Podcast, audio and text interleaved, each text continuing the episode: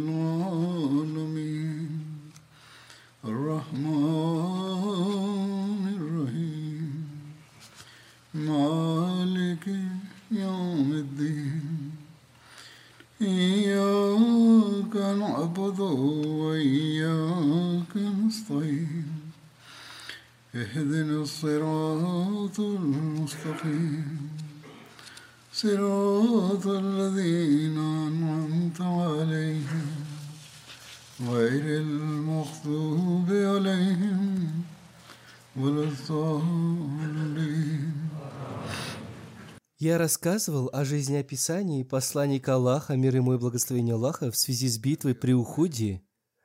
Дальнейшие подробности этого следующие.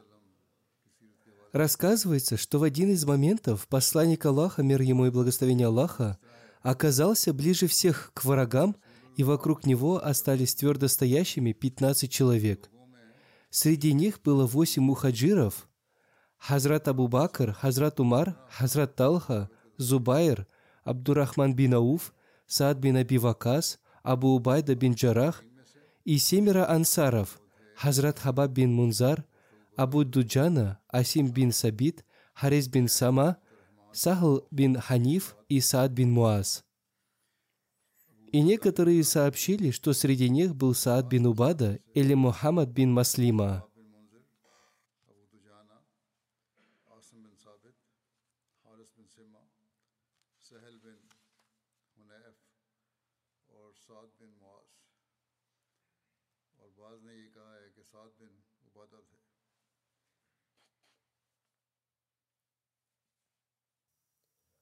И все они говорили, что их лица находились перед лицом посланника Аллаха, мир ему и благословение Аллаха, и их жизнь перед жизнью посланника Аллаха, мир ему и благословение Аллаха, чтобы он находился в безопасности. То есть каждый из них желал, чтобы ради его безопасности он стал жертвой.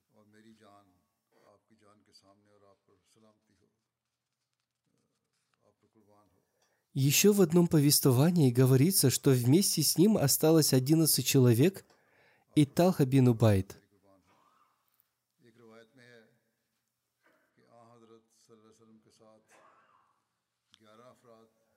В другом повествовании говорится, что когда многобожники окружили посланника Аллаха, мир ему и благословение Аллаха, вокруг него стояло семь ансаров и один сподвижник из числа курайшитов –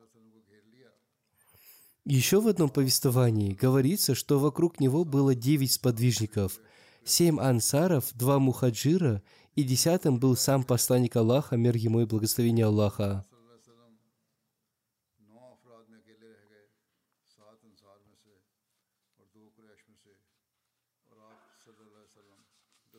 В разных повествованиях упоминается разное количество сподвижников – которые остались стойко стоящими вокруг посланника Аллаха, мир ему и благословение Аллаха. Относительно этого наш исследовательский отдел тоже представил результат своего исследования. Согласно их мнению, сподвижников было 30, и одна из причин этого заключается в том, что количество сподвижников в зависимости от степени опасности менялось. Кто-то из них видел 15 человек, и он называл это количество. А кто-то видел другое количество сподвижников, и он называл это количество. И по этой причине в повествованиях называется разное количество сподвижников. С одной стороны, это кажется правильным, И в своих предыдущих проповедях я подробно рассказывал о том, что сподвижники окружали посланника Аллаха, мир ему и благословение Аллаха, однако по причине нападения врагов их круг разрывался, и они заново окружали его. Одним словом, независимо от их количества, сподвижники проявили пример наивысшей стойкости, и никто из них не испытывал страха перед смертью. Также повествуется, что в день битвы при Ухуде посланник Аллаха, мир ему и благословение Аллаха, принял баят, присягу верности, до смерти. И когда мусульмане явно отступили, эти сподвижники проявили наивысшую стойкость и защищали посланника Аллаха, мир ему и благословение Аллаха, подвергая себя смертельной опасности. И некоторые из них стали мучениками. В тот день восемь человек присягнули на верность до смерти на благословенной руке посланника Аллаха, мир ему и благословение Аллаха. В повествованиях упоминаются следующие имена счастливых, присягнувших на верность. Хазрат Абу Бакр, Хазрат Умар, Хазрат Али, Хазрат Талха, Хазрат Зубайр, Хазрат Саад, Хазрат Сахал бин Ханиф, Хазрат Абу Дуджана, Хазрат Харис бин Сама, Хазрат Хабаб бин Мунзар – и Хазрат Асим бин Сабит, да будет доволен ими всеми Аллах. Никто из них не был убит. Аллама Замахшари в своей книге «Хасаис Ашра» пишет, что в день битвы при Ухуде Хазрат Зубайр проявил большую стойкость, находясь рядом с посланником Аллаха, мир ему и благословение Аллаха, и он также был в числе присягнувших на верность посланнику Аллаха, мир ему и благословение Аллаха, до смерти. То есть он обещал, что будет защищать посланника Аллаха, мир ему и благословение Аллаха, даже если ради этого придется пожертвовать своей жизнью, но не оставить его. Хазрат Мирза Башир Ахмад в своей книге «Сират Хатаман Набиин. Жизнеописание печати пророков» написал Подвиги, доблести, явленные сподвижниками, собравшимися вокруг святого пророка, мир ему и благословение Аллаха, были таковы, что история не в состоянии представить ничего подобного. Эти люди вращались вокруг святого пророка, мир ему и благословения Аллаха, как мотыльки вокруг пламени, и они постоянно подвергали своей жизни смертельной опасности ради святого пророка, мир ему и благословения Аллаха. Сподвижники приняли каждый удар на себя, защищая святого пророка, мир ему и благословения Аллаха, и продолжая наносить удары по врагу. Далее он также пишет, но как долго могли эти немногие преданные противостоять этому громадному потоку врагов, который мгновение за мгновением обрушивался на них со всех сторон своими ужасающими волнами? Отражая каждое нападение врагов, мусульмане перемещались с одного места на другое место.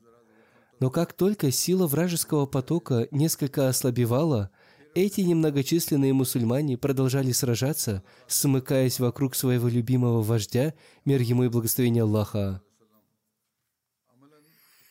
Иногда сила вражеского нападения была настолько опасной, что святой пророк, мир ему и благословение Аллаха, оставался стоять практически в одиночестве.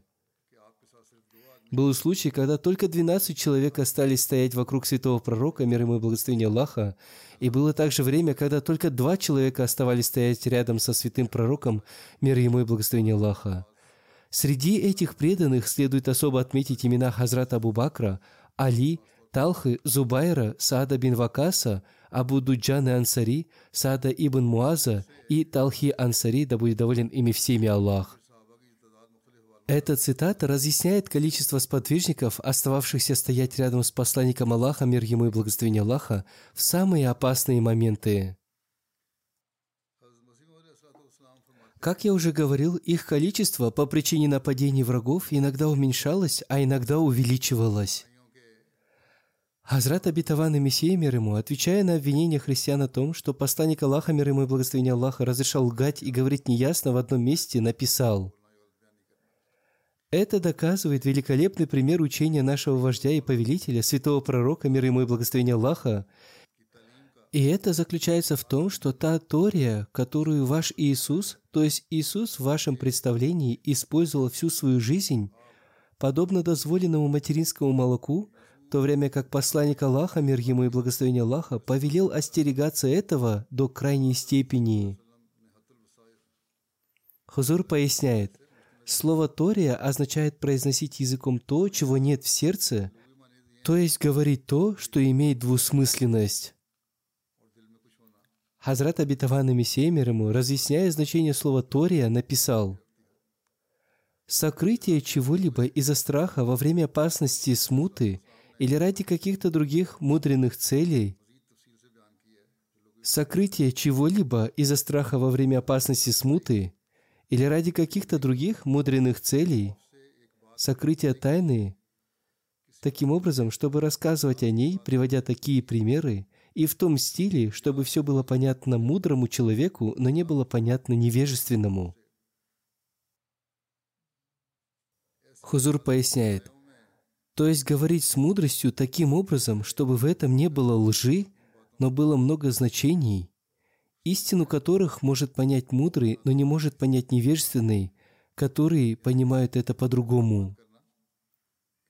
Далее Хазрат Абитаван Мессемир ему написал – Однако даже это противоречит высшему уровню богобоязненности, и из хадисов также доказывается, что противоречит высшему уровню богобоязненности.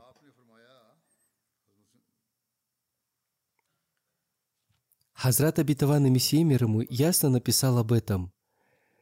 И невозможно доказать, что посланник Аллаха, мир ему и благословение Аллаха, когда-либо разрешал это.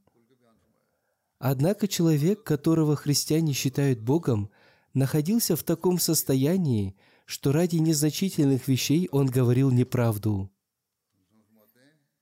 Далее Хазрат и Мессия мир ему написал,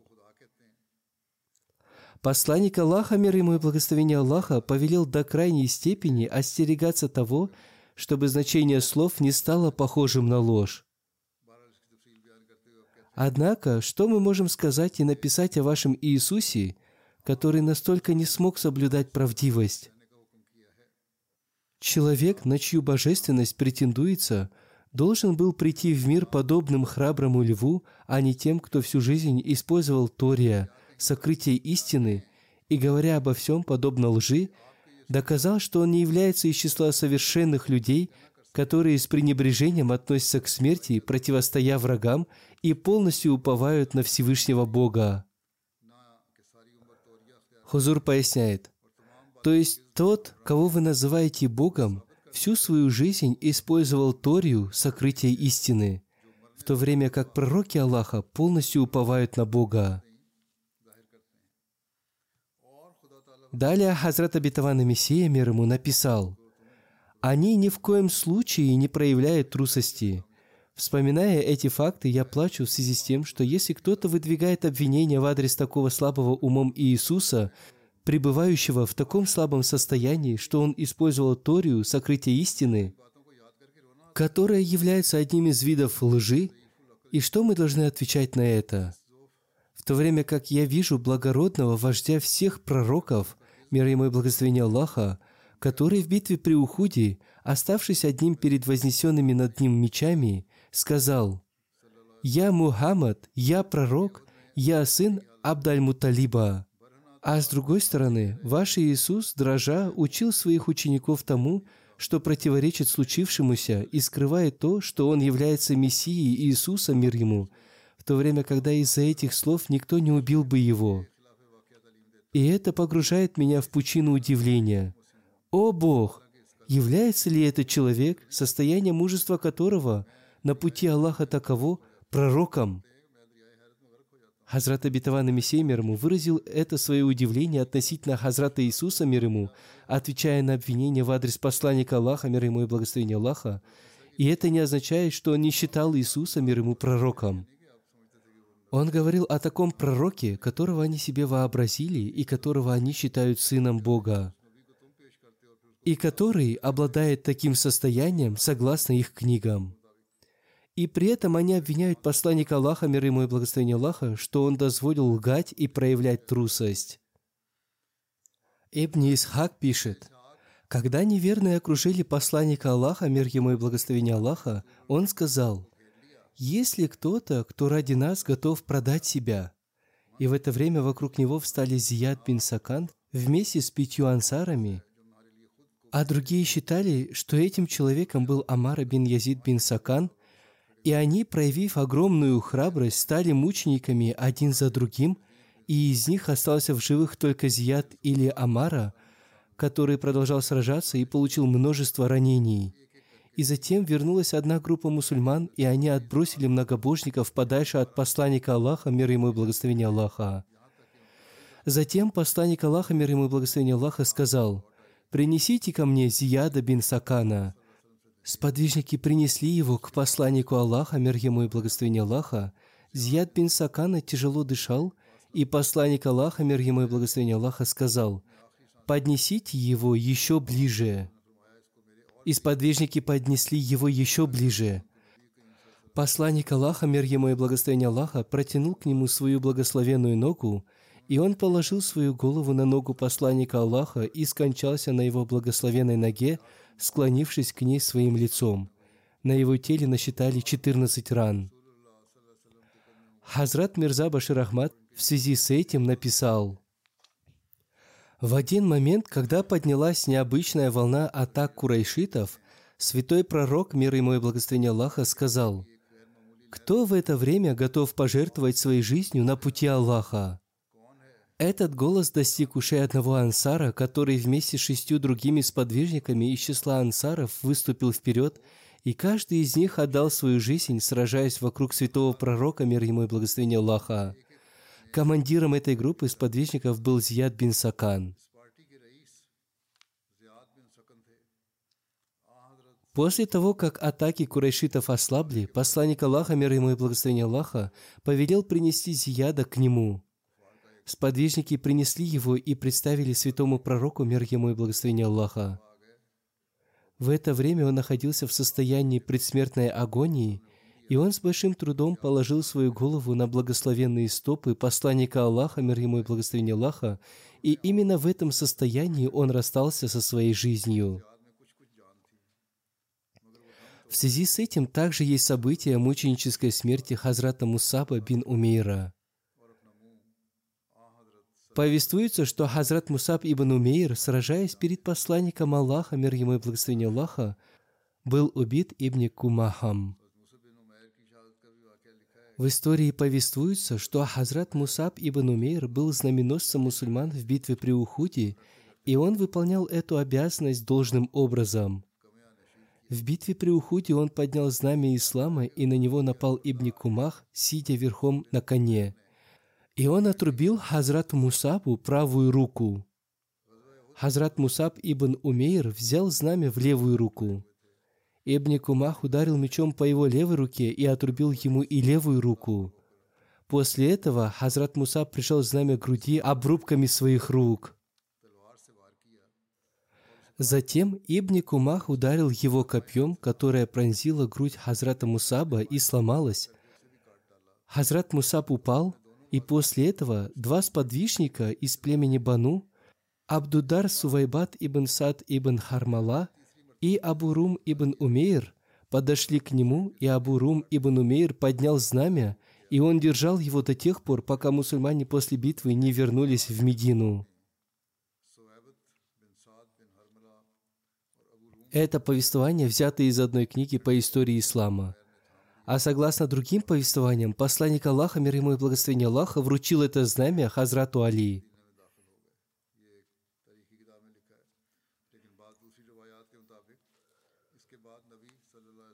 Хазрат Мирза Башир Ахмад Сахиб в связи с этим написал следующее.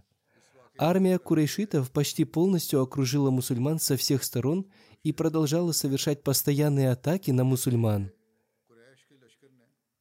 Тем не менее, мусульмане отражали каждое нападение. Некоторое смятение вызвало то, что один смелый воин из числа курайшитов по имени Абдулла ибн Кумах – напал на Мусаба ибн Умайра, знаменосца мусульман, и ударом меча отрубил ему правую руку. Мусаб сразу же схватил знамя другой рукой и двинулся вперед, чтобы противостоять Ибни Хумаху, но вторым ударом была отрублена и вторая его рука. После этого Мусаб соединил обрубки своих рук, пытаясь удержать исламское знамя от падения, и прижал его к своей груди. Ибн Кумах ударил его в третий раз, и на этот раз Мусаб обрел мученическую смерть и упал на землю. Что касается знамени, то другой мусульманин без промедления подошел и схватил знамя, но поскольку по внешнему виду в фигуре Мусааб был похож на святого пророка, мир ему и благословение Аллаха, Ибн Кумах подумал, что он убил святого пророка, мир ему и благословение Аллаха. Вероятно также, что он сказал эти слова по причине своей дерзости и обмана. В любом случае, когда Мусаб принял мученическую смерть и упал, Ибн Кумах воскликнул, что он убил Мухаммада, мир ему и благословение Аллаха. Услышав это известие, мусульмане потеряли самообладание, и их силы были полностью рассеяны. Как я уже рассказал, из-за неосторожности сподвижников в какой-то момент победа в битве при Ухуде превратилась во временное поражение. Тем не менее, посланник Аллаха, мир ему и благословение Аллаха, признан лучшим полководцем в истории войн и обладателем мудрых и быстрых решений. Он внимательно следил за меняющейся ситуацией в битве, он защищал свои рассеявшиеся и слабые войска таким образом, что враги, в четверо превосходящие по численности мусульман, не смогли полностью осуществить свои злые намерения и сокрушить исламскую армию. Посланник Аллаха, мир ему и благословение Аллаха, вручил знамя Хазрату Али, и Хазрат Али, будучи опьяненным жаждой победы, выступил вперед и сражался мечом.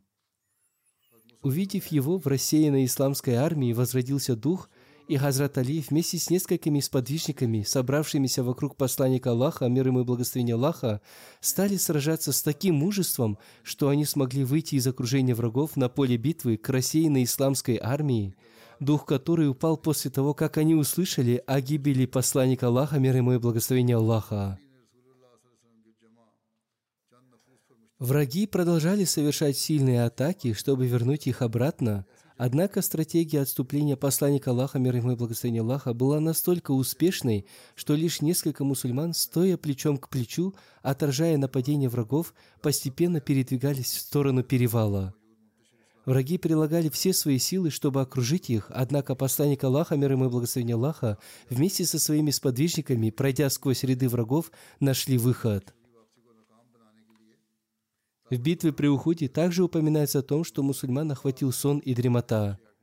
Повествуется, что во время битвы при Ухуде сподвижников охватило состояние дремоты. Всевышний Аллах охватил их таким состоянием, что их охватила дремота. Подробности этого следующие.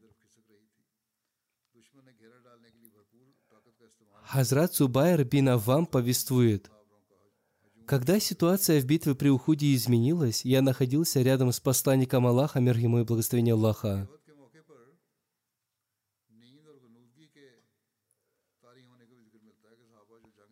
В это время мы были не в себе, и нами одолел страх, и именно в этот момент нами овладела дремота.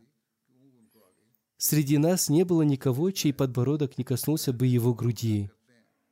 Клянусь Аллахом, мне показалось, что во сне я услышал голос Мутаба бин Кашира. Он сказал, «Если бы принятие решения было в наших руках, то мы не были бы убиты, как сейчас».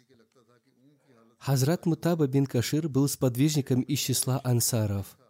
Он принимал участие в принесении баята обета верности при Акабе и в битвах при Бадре и при Ухуде.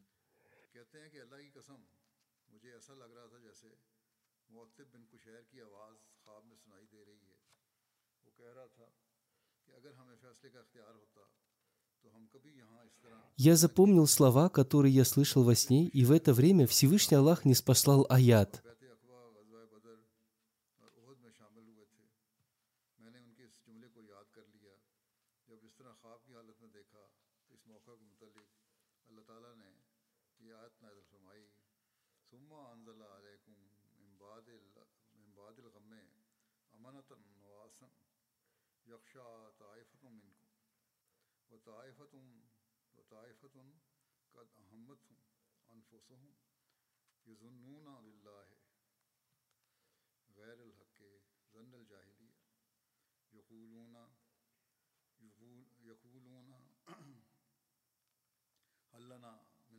Потом Он не спасал на вас после страдания для успокоения дремоту, которая охватила одних из вас, а другие, обеспокоенные душами своими, – думали об Аллахе без права думы времен невежества.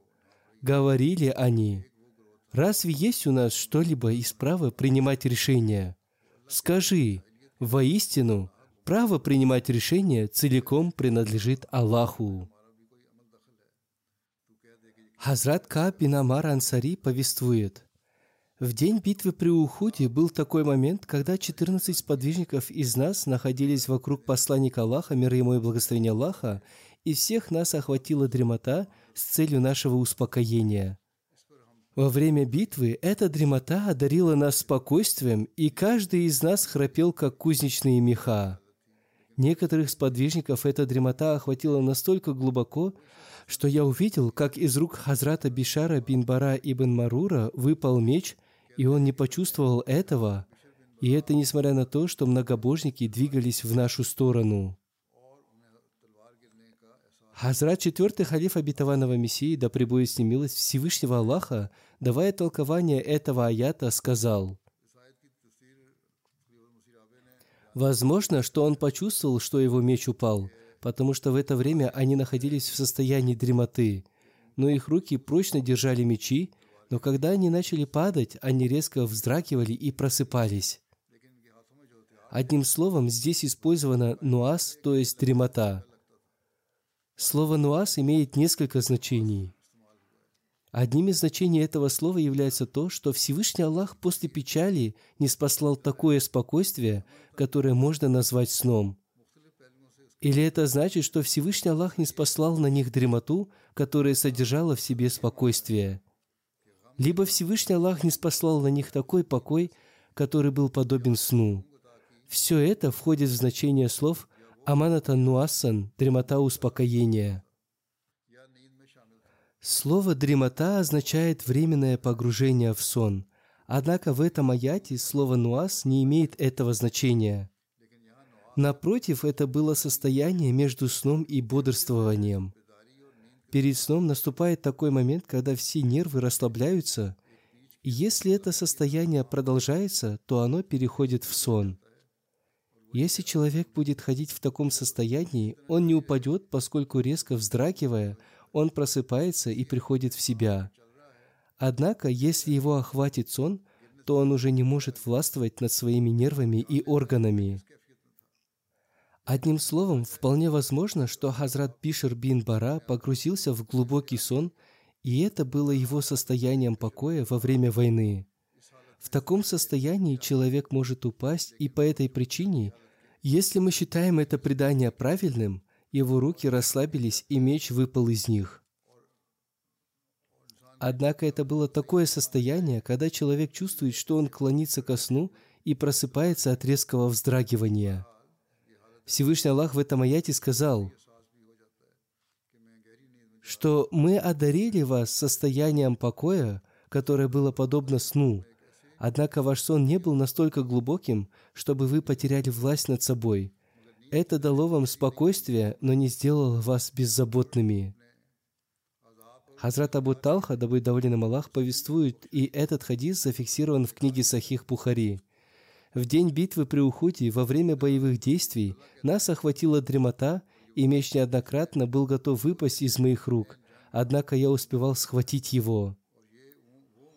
Это такая дремота, относительно которой я уже разъяснял. Этот хадис объясняет нам, что эта дремота не была похожей на сон, при котором вещи выпадают из рук и при котором человек падает при ходьбе.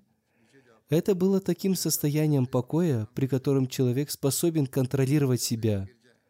То, что меч выпадал из его рук, и он успевал схватить его, означает, что это происходило не один раз, а было состоянием, которое продолжалось некоторое время.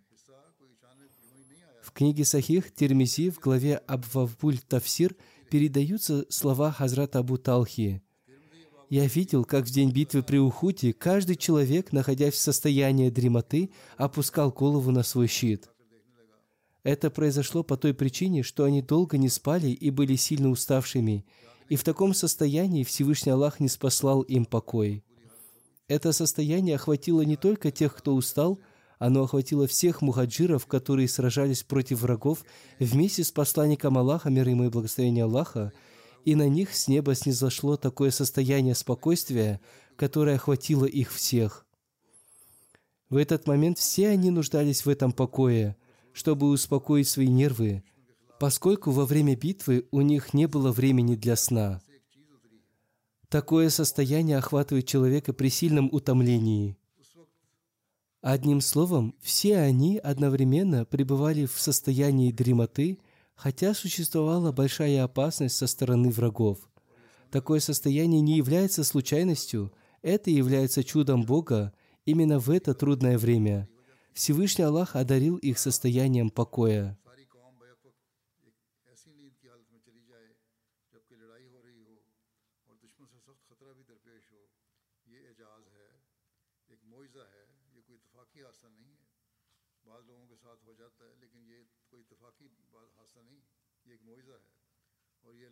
Алама Абдуразак передал со слов Зухри. В день битвы при Ухуте посланнику Аллаха, мир ему и благословение Аллаха, было нанесено 70 ударов, но Всевышний Аллах защитил его от опасности всех этих ударов. Эбни Хаджар Аскалани сказал, что возможно, что Зухри действительно имел в виду 70 ударов, или в этом есть преувеличение –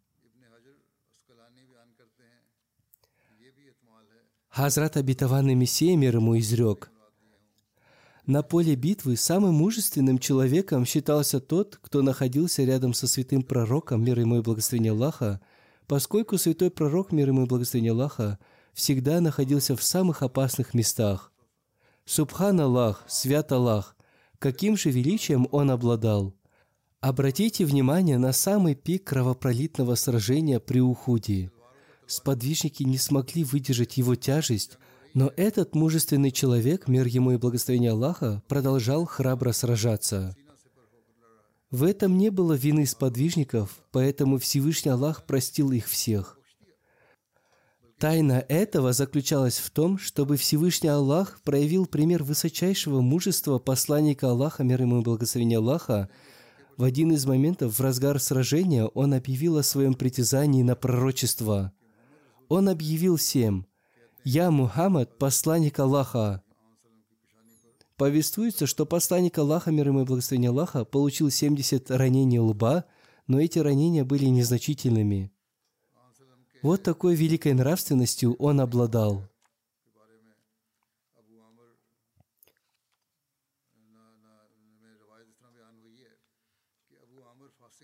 Также повествуется о случае падения посланника Аллаха, мир ему и благословения Аллаха, в яму. Повествуется, что Абу Амир Фасик вырыл много ям на поле Ухуда с той целью, чтобы мусульмане, не зная о них, падали в них и получали увечья. И посланник Аллаха, мир ему и благословения Аллаха, не зная о них, попал в одну из этих ям. Он потерял сознание, и у него были ранены оба колена. Хазрат Али, им Аллах, сразу же подошел к нему, спустился в яму, взял его на руки и передал Хазрату Талхи ибн Убайдуле, который извлек его из ямы. Виновником падения посланника Аллаха, мир ему и благословения Аллаха, в яму стал злополучный Ибн Кумах, который с мечом напал на посланника Аллаха, мир ему и благословения Аллаха, и ударил ему мечом по шее. Однако удар меча не причинил ему никакого серьезного ущерба. От этого удара на его шее остался след, и он ощущал боль в течение месяца. Ибн Кумах также стал кидать в него камни, и один из камней попал ему в бок. Утба бин Абу Вакас, брат Саада бин Абу Вакаса, тоже сильно бросил камень в посланника Аллаха, мир ему и благословение Аллаха, который попал ему в лицо, из-за чего был сломан его средний нижний зуб между клыками – а также была порвана его нижняя губа. Имам Ибн Хаджар Аскалани сказал, что у него был сломан передний зуб, но остались его корни. Когда Саад бин Аби Вакас, который был братом Утбы, узнал, что его брат напал на посланника Аллаха, мир ему и благословение Аллаха, в страсти мщения он вступил в армию курайшитов. Он рассказал, что в это время в нем была настолько сильная жажда его убийства, которой раньше никогда не было в его сердце – Однако Утби, перехитрив его, удалось скрыться. Хазрат Саад, вернувшись затем, снова пошел за ним. Но Утби всякий раз удавалось ускользать от него. И когда он хотел пойти за ним в третий раз, посланник Аллаха, мир ему благословение Аллаха, обращаясь к Хазрату Сааду, сказал, «О раб Аллаха, разве ты желаешь потерять свою жизнь?» И Хазрат Саад рассказал, «После того, как посланник Аллаха, мир ему благословение Аллаха, запретил мне, я не пошел за ним». Однако посланник Аллаха, мир ему благословение Аллаха, молился против Утба бин Аби Вакаса словами «О Аллах, сделай так, чтобы для этого неверного не прошло и года, чтобы он умер». И Всевышний Аллах принял его мольбу таким образом, что в этот же день Хазрат Хатиб бин Аби Балта убил Утбу. Хазрат Хатиб повествует, когда я увидел позорный поступок Утбы бин Аби Вакаса, я сразу же спросил у посланника Аллаха, мир ему и благословение Аллаха, в какую сторону он пошел, и посланник Аллаха, мир ему и благословение Аллаха, указал мне сторону, в которую он направился, и я сразу же нашел его и нанес ему такой сильный удар, который отрубил ему голову. Я взял его меч и коня и привел его к посланнику Аллаха, мир ему и благословение Аллаха. Узнав об этом, посланник Аллаха, мир ему и благословение Аллаха, дважды сказал, «Да будет доволен тобою Аллах, да будет доволен тобою Аллах».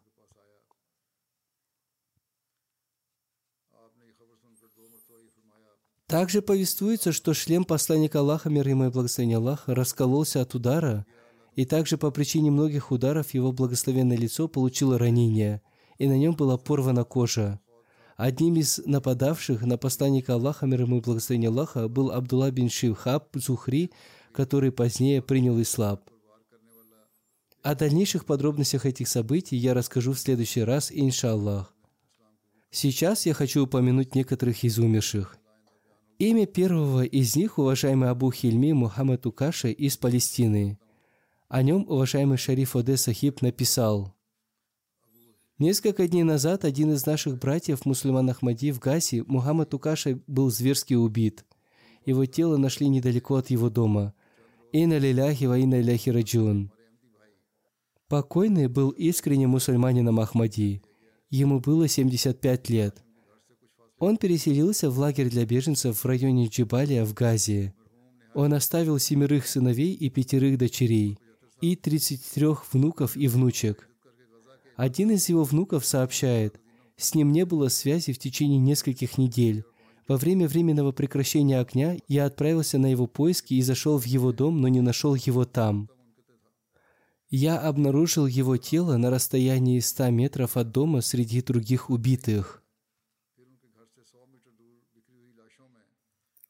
Один мусульманин Ахмади из Газы по имени Ясир Шахин сообщает, Покойный 10 лет назад установил спутниковую тарелку и попросил меня найти канал МТА, Ахмадийского мусульманского телевидения, и в этот момент я узнал от него об Ахмадияте. Через некоторое время он рассказал об общине более подробно и прислал мне несколько книг, и затем, в течение некоторого времени, мы дискутировали с ним – и после этого я прочитал молитву Истихара, и вместе с женой мы принесли баят, обет верности. Уважаемый Мухаммад Укаша был очень рад моему баяту. После этого наши отношения с ним стали крепкими. В течение многих часов он объяснял мне толкование различных аятов Корана. Он читал мне цитаты из Тавсира Кабир и объяснял такие темы, как Насих и Мансух, отменяющие и отмененные аяты. Мне очень нравился стиль его речи. Он долго писал книгу и читал мне ее, и обсуждал со мной различные вопросы с целью ее улучшения. У него было желание расширить свой дом и создать в нем библиотеку, в которой он хотел разместить ксерокопии книг общины. Но его семья притесняла его по причине его веры в Ахмадият, и поэтому это его желание осталось неосуществленным. И именно благодаря ему я познакомился с Ахмадийской мусульманской общиной Газы – мы все вместе собирались в его гостиной и проводили свои встречи. В последние годы его жизни по причине плохого здоровья он часто оставался дома и никуда не ходил. Еще один мусульманин Ахмади из Газы сообщает, покойный был высокого роста, имел стройное тело и у него была белая борода. Его добродетельность и благобоязненность сразу же оказывала влияние на его собеседника. Он всегда был занят поминанием Аллаха и чтением книг общины – У него было сильное желание, чтобы рядом с его домом была мечеть общины. После войны 2014 года он написал статью, в которой написал, что наступит день, когда могилы будут подвергаться бомбардировке и повсюду будут разбросаны памятники и могильные камни. И именно так и случилось. И всегда встречал людей с улыбкой, хотя был охвачен трудностями. Он был очень щедрым, умным и мог читать мысли других. Один врач по имени Юсуф Сахиб сообщает, что брат Абу Хильми был очень искренним и истинным мусульманином Ахмади. Еще до того, как он принял Ахмадият, его мысли и поступки были как у мусульман Ахмади. Поэтому он сразу же принес баят, обет верности, после того, как узнал об общине. После принесения баята он разговаривал об общении с учеными и близкими ему людьми, из-за чего он подвергался противодействиям. Пожилом возрасте он приходил на костылях на пятничные молитвы и собрания раньше всех, хотя на этом пути ему приходилось подвергаться большим трудностям и опасностям со стороны противников. Он платил свои взносы раньше других, хотя был бедным человеком.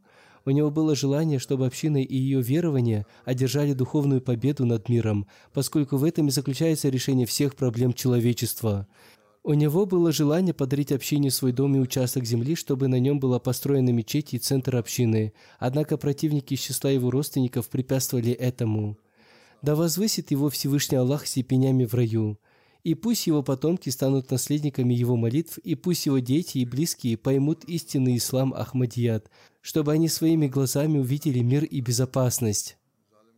Пусть Всевышний Аллах установит мир в этом регионе и удержит руки притеснителей и уничтожит их. Израиль сейчас вдоль границы с Ливаном против Хизбаллы начал боевые действия, из-за которых ситуация еще больше ухудшится. Также США и Великобритания начали войну против племен хуситов в Йемене. Все это расширяет территорию военных действий, и теперь многие аналитики начали писать, что уже проявились признаки мировой войны. Поэтому необходимо обильно возносить мольбы. Пусть Всевышний Аллах одарит разумом и пониманием человечества. Имя следующей покойной Аматун Насир Зафар, которая была женой Хайдара Али Зафар Сахиба, миссионера из Германии – она скончалась несколько дней назад. И на ляхи ва на ляхи раджун. По милости Аллаха она была мусией. Она оставила мужа, двух сыновей и одну дочь. И ее дедушка по матери, Хазрат Чодри Аминуллах Сахиб, да будет доволен им Аллах, был сподвижником Хазрата Обетованного Мессии, мир ему. Хайдар Али Зафар Сахиб пишет, «Будучи миссионером, я служил в разное время в разных местах. В течение 12 лет мы жили вдали друг от друга и она никогда не жаловалась. Однажды она упомянула о том, что когда-то она испытывала беспокойство, и я спросил у нее, почему она не рассказала мне об этом раньше. Она ответила, «Я не говорила, потому что я не хотела беспокоить вас во время вашего служения». Она также была президентом женской организации общины в квартале мечети Байтуль-Субух во Франкфурте. В год столетия Ахмадийского халифата она служила главой женской организации общины Франкфурта. По милости Аллаха она регулярно совершала пятикратный намаз, соблюдала посты и совершала намаз тахаджуд. Она регулярно читала священный Коран, совершала много пожертвований и вовремя платила свои взносы. Да просит и помилует ее Всевышний Аллах. Имя следующей покойной Насима Ахтар Сахиба.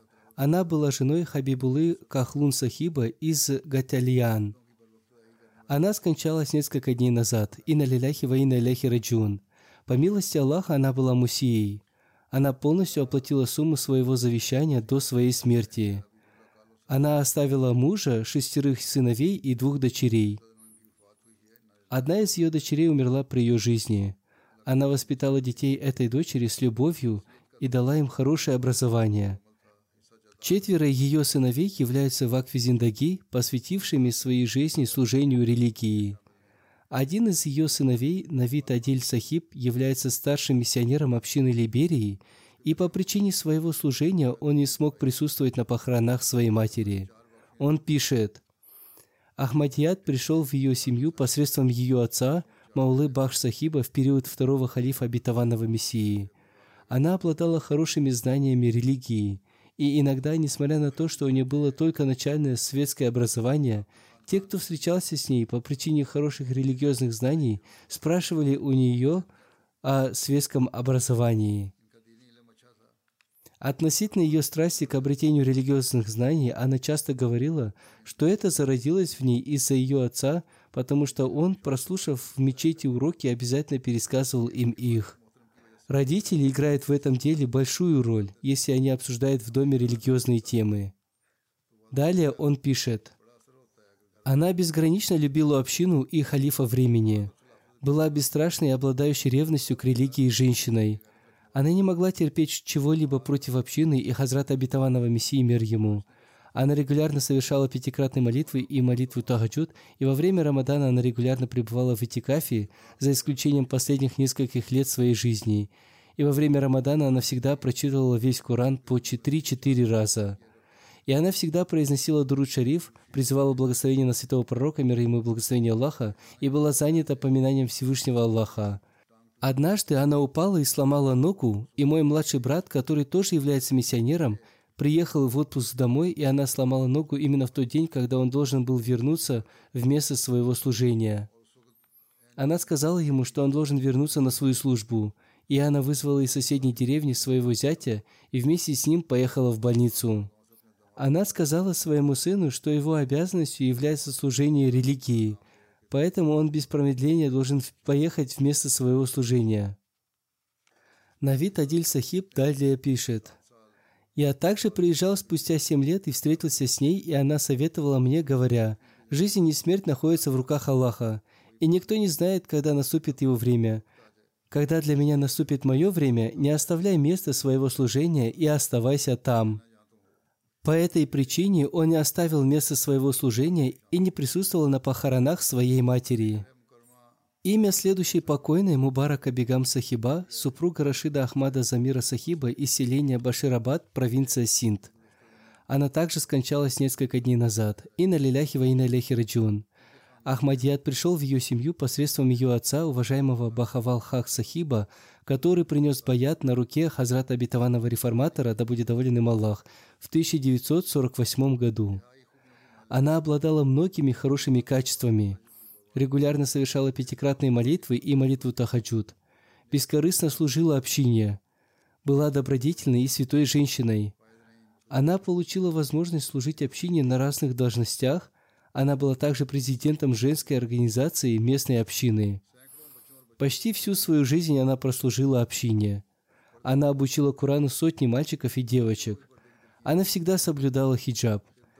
И также советовала девушкам носить хиджаб. Она принимала активное участие в благотворительной волонтерской работе. Заботилась о нуждах бедных и вдов. Она помогла многим бедным девушкам и девушкам-сиротам выйти замуж. Многих девочек она научила шить и вязать. Каждую пятницу за два часа до пятничной молитвы она приходила в мечеть и очищала женскую часть мечети. И только после этого совершала молитвы нафаль, дополнительные молитвы. Она была очень честной, и многие женщины по причине ее честности оставляли у нее в качестве аманата на хранение свои золотые украшения и деньги.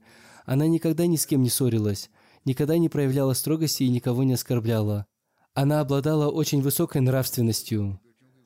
По милости Аллаха она была мусией. Когда она подписала анкету завещания, в это же время она сказала своим дочерям сделать то же самое. Она включила в систему васиата также многих женщин в деревне. Она оставила мужа, одного сына, пятерых дочерей. Она была тещей уважаемого Усмана Ахмада Сахиба, миссионера издательства «Раким Пресс» в Сьерра-Леоне и уважаемого Саадата Ахмада Миссионера в Буркина-Фасо. Две дочери, вышедшие замуж за миссионеров, не смогли ухаживать за своей матерью, поскольку они находились в местах служения своих мужей. Ее дочь Асифа Сахиба пишет – мы с мужем Усманом Сахибом имеем честь служить в Сьерра-Леоне, и по причине служения я не смогла присутствовать на похоронах своей матери. Моя младшая сестра Мариам Бушра, которая живет в Буркина-Фасо, также не смогла присутствовать на похоронах нашей матери. Пусть Всевышний Аллах дарует им терпение и стойкость, и пусть Всевышний Аллах простит и помилует покойную и примет ее мольбы за ее детей. Аминь.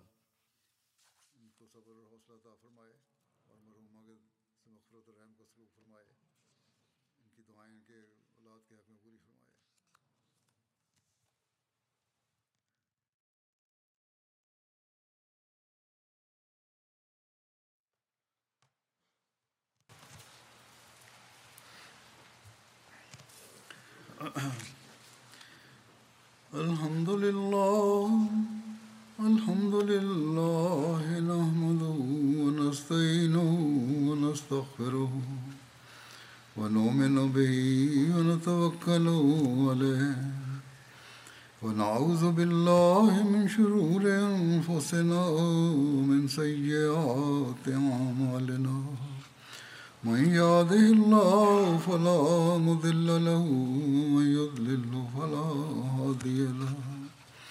ونشهد أن لا إله إلا الله ونشهد أن محمدا عبده ورسوله.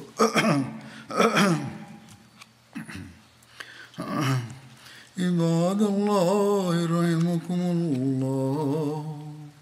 إن الله يأمر بالعدل واللسان وإيتاء ذي القربى. وينهى عن الفحشاء والمنكر والبغي يعظكم لعلكم تذكرون. اذكروا الله يذكركم وادعوه يستجب لكم. ولذكر الله أكبر.